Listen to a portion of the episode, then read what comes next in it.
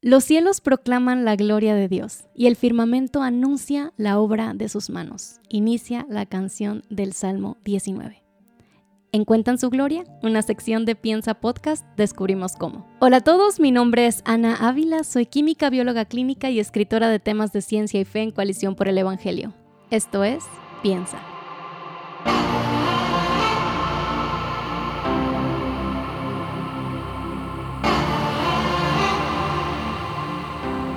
Hoy quiero contarles una pequeña anécdota personal. Hace unas semanas me metí al mar por primera vez después de 15 años. 15 años. Estaba con unos amigos juntos y como normalmente hago, mientras ellos entraban al mar, disfrutaban de las olas, o ellos decían que disfrutaban de las olas, yo decía, ¿cómo pueden disfrutar de eso? yo me quedaba en la orilla, sentada con un libro, viéndolos de lejitos, este, y, y nada, yo me quedaba ahí leyendo y mirando y así pero yo decía es que la sal, la, arena, los animales, no sé qué hay ahí, no me gusta meterme al mar nunca, pero unos días después, Dios me Ana, métete, está muy bien el agua, está muy rico, muy divertido, está tranquilo, no hay muchas cosas ahí tétricas dentro, no, no va a pasar nada. Y yo dije, ok, está bien, me convencieron, ni siquiera llevaba traje de baño, o sea, fuimos a la playa y no llevaba traje de baño, yo así de convencida estaba de que no me iba a meter, pero una querida amiga me prestó un bañador y pues me metí. Y lo disfruté mucho. Al principio las olas me estaban azotando y ahí me, me, me medio ahogaba. Se me limpiaron muy bien las fosas nasales. Pero después me acostumbré como a los ritmos del océano y lo disfruté bastante. Y por eso me inspiré y dije, ok, el siguiente cuentan su gloria, quiero que sea cerca del mar, porque no sé nada del mar, porque como que me dio odio el mar. o lo odiaba hasta hace poco, ahorita ya estamos como reconstruyendo nuestra relación. Eh, y bueno, dije, hey, esto es parte importantísima de la creación de Dios, no puede ser que le esté despreciando y, quiero aprender más acerca de, del océano, de cómo puede contarnos de la gloria de Dios. Así que por eso estamos aquí, fruto de esa, de esa experiencia me puse a investigar como normalmente lo hago, con la ayuda de, una amiga también, acerca de las maravillas del océano. Y, bueno, encontramos lo, básico y lo que yo creo que para todos es, es obvio, pero cuando lo ponemos en números quizá nos despierte también un poquito más de asombro. Para empezar, lo básico. El océano es una gran masa de agua. Obviamente nosotros la dividimos de acuerdo a las regiones. Tenemos el Océano Pacífico, el Atlántico, el Índico y todo eso, pero en realidad es una sola gran masa de agua que compone alrededor del 70% de la superficie de la Tierra. Por eso le dicen a nuestro planeta el planeta azul, porque desde muy lejos en el espacio el planeta se ve azul gracias a esa inmensidad, esa inmensa cantidad de agua que tenemos en la Tierra. Son como 1.350 millones de kilómetros cúbicos de agua. La verdad es que ni siquiera podemos como concebir eso, pero es mucha agua, es el 97% de toda el agua en la Tierra. Entonces, todos los ríos, lagunas, lo que tenemos dentro de, de los países, eso es 3% del agua de la Tierra, el 97% de todo el agua está en el mar. Una de las funciones más importantes del océano es regular la temperatura de la Tierra para que muchísimas de las especies que habitamos en la Tierra podamos existir y necesitamos una temperatura adecuada, templada, no demasiado fría, no demasiado caliente y el mar nos ayuda a lograr eso en la tierra, si no sería muy fría la tierra. Lo que sucede es que el sol calienta el agua que está en el océano y esa agua se evapora y pues ese calor lo pone la atmósfera y a lo largo de la atmósfera se va esparciendo y así tenemos una temperatura mucho más caliente de lo que sería si no hubiera esta cantidad de agua regulando las temperaturas de la tierra. Y bueno, no sé si sepas, pero en el fondo del océano, así como lo vemos en la superficie de la Tierra, no es nomás así como que está planito y ya todo el océano, hay toda una riqueza geográfica igual que en la corteza superior de la Tierra. Este tenemos montañas, cañones, escarpados, acantilados y obviamente planicies también. Entonces hay mucha diversidad y hay muchas cosas que no conocemos, que no hemos alcanzado a explorar, o sea, mapear el fondo del océano, o sea, ver qué está sucediendo realmente ahí abajo es complejo y pues te puedes imaginar que es muchísimo trabajo que Hemos hecho solamente una fracción para descubrir qué es lo que hay ahí abajo. Existen cientos de miles de especies diferentes en el mar. Les vamos a poner aquí algunas imágenes de toda la diversidad de especies que se encuentran en las profundidades y bueno, seguramente podrás imaginar que lo que conocemos es una pequeñísima fracción de todo lo que puede haber ahí sin explorar en el océano. Existen cinco zonas del lecho marino, del suelo marino, que tienen ecosistemas y especies diferentes. Y ahorita vamos a platicar así brevemente de cada una de ellas, solo para que sigamos asombrándonos de la riqueza, la diversidad, la creatividad que de nuestro Señor revelada eh, en su creación, específicamente en el mar. Tenemos primero la zona epipelágica, fótica o eufótica, esos son los nombres con los que se conocen. La de arriba, pues, desde la superficie hasta los 200 metros de profundidad, la capa superior del océano es donde, por supuesto, encontramos la mayor cantidad de luz. Por ahí es donde nosotros nos bañamos y donde yo estaba disfrutando ahí de las olas, por supuesto, solo en la superficie. Tenemos la zona mesopelágica o crepuscular. Le dicen crepuscular porque la luz ahí se va atenuando, ya va llegando más poquita luz de los 200 hasta los 1000 metros de profundidad. Aquí ya este no hay plantas casi, porque no, no hay plantas, de hecho, porque ya la luz que alcanza ahí no, no es suficiente para que las plantas puedan este, existir. Existen peces grandes y ballenas que pueden sumergirse hasta esta profundidad para buscar alimento. Y hay peces luminosos en esta zona también, los peces esos que empiezan a, brillar eh, a través de diversas reacciones bioquímicas se pueden encontrar en esta área y más abajo que vamos a hablar sobre eso más adelante. La zona que sigue es la zona batipelágica o de medianoche, como le quieras llamar, de los mil a los cuatro mil metros de profundidad. Yo no sé si te puedes imaginar eso. Cuatro mil metros de profundidad. No, probablemente no los podemos imaginar, pero ni siquiera estamos en lo más profundo. Aquí sí, no hay luz.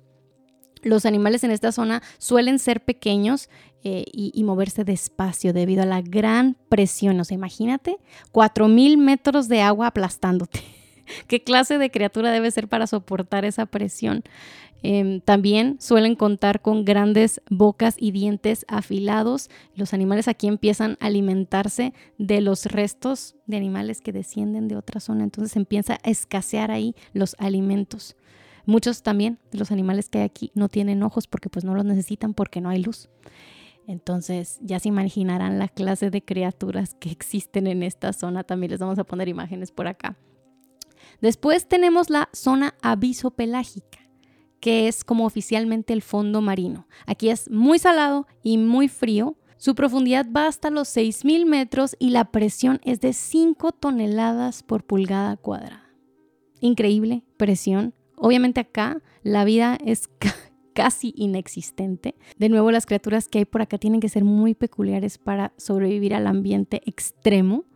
Eh, y bueno, muchos de, los animales que sobreviven en esta zona tienen luz, también como veníamos diciendo antes. Un, es un animal que vive por esta zona más o menos es la especie Melanocetus johnsoni, mejor conocido como el rapé abisal, o mejor conocido como el pez de Buscando a Nemo. Ese pez todo feo así con una luz es, de esta zona. Y finalmente, aunque estamos hablando del fondo marino, todavía todavía hay áreas muy específicas, especialmente en la fosa de las Marianas. Eh, en un lugar específico de la fosa, eh, el abismo de Challenger es el lugar más profundo que se conoce en el océano y este pertenece a la zona adopelágica. Aquí solo se cuentan como las fosas y cañones oceánicos y obviamente son las zonas más profundas de la Tierra. Como les decía, el abismo de Challenger es el el lugar más profundo que se conoce, se piensa que la profundidad es de 11.000 metros por debajo de la superficie del océano y la presión que se alcanza aquí es de 8 toneladas por pulgada cuadrada. Inimaginable la profundidad de estos lugares y todo lo que hay por ahí que no conocemos. Increíble. También podemos platicar cuando, cuando hablamos del océano acerca de las corrientes, las corrientes marinas, que son chorros de agua que van como transitando por la masa del agua del océano. Hay diferentes corrientes y una de ellas es la corriente del Golfo, una de las más conocidas, que mide 80 kilómetros de ancho y es de un kilómetro de profundidad. Esta corriente viaja desde el Caribe a través de la costa este de los Estados Unidos hasta llegar a las Islas Británicas y Escandinavia. Y bueno, estuve reflexionando en, en, en toda esta profundidad y el poder de las corrientes y el cuidado que Dios tiene de su creación de regular la temperatura de la Tierra a través de esta masa de agua que posee tanta diversidad y tantas cosas sin explorar. Y, me asombro, no, no puedo evitar asombrarme del poder, la profundidad, la creatividad del Señor. Y la Biblia obviamente usa el mar, los océanos, para comunicarnos varias cosas respecto al Creador. Y vamos a ver algunos pasajes que utilizan precisamente el mar, los océanos, para expresar verdades acerca de nuestro Señor.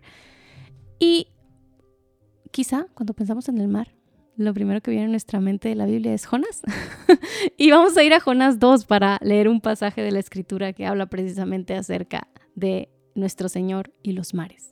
Dice, entonces Jonás oró al Señor su Dios desde el vientre del pez y dijo, en mi angustia clamé al Señor y él me respondió.